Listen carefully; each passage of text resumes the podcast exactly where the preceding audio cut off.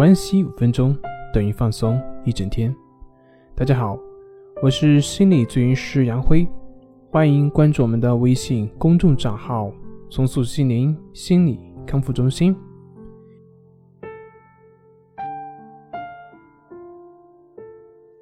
今天要分享的作品是：当你感到焦虑、抑郁、烦躁不安、忧心忡忡的时候，你该怎么办呢？当你感到焦虑、抑郁、感到烦躁不安的时候，你会怎么办呢？你会去试图去解决它？你会尝试去用各种办法去消除它吗？正如我们前面所讲的，我们通过在大脑里面不断的去思维，去想办法去压制它。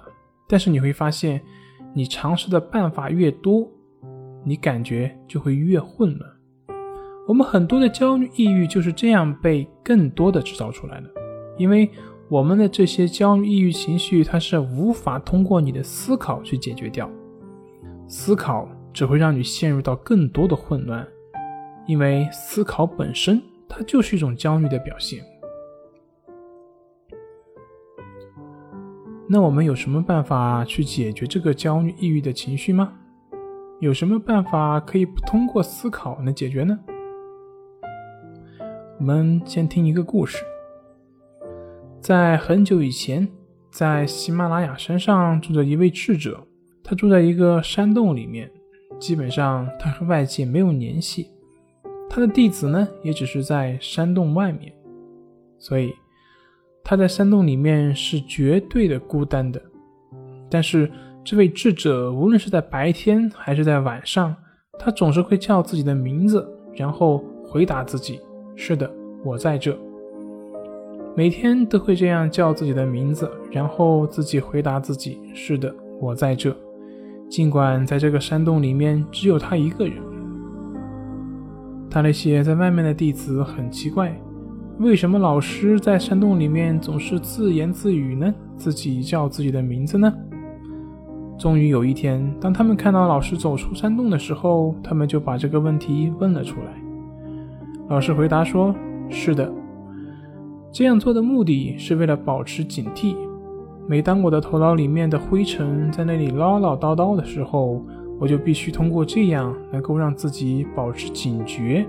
我叫自己，然后回答自己，在这个过程中，我那个啰嗦杂乱的思想就会消失，而这个我就能够获得安宁。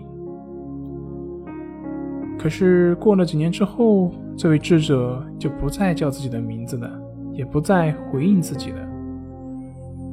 如果弟子又问他，他的回答说：“是的，现在我能够一直保持警觉，所以就没有必要了。以前我总是会被焦虑、恐惧、孤独所控制，所以我必须让自己保持警觉。但现在不需要了，因为我就是警觉的。当我们保持警觉之后。”就不会再受到头脑内的灰尘的唠唠叨叨的打扰了。这个智者通过不断的叫自己的名字来让自己保持警觉。那对于我们，难道要每时每刻叫唤自己的名字吗？不用的。大家可以在生活中多去练习意志法。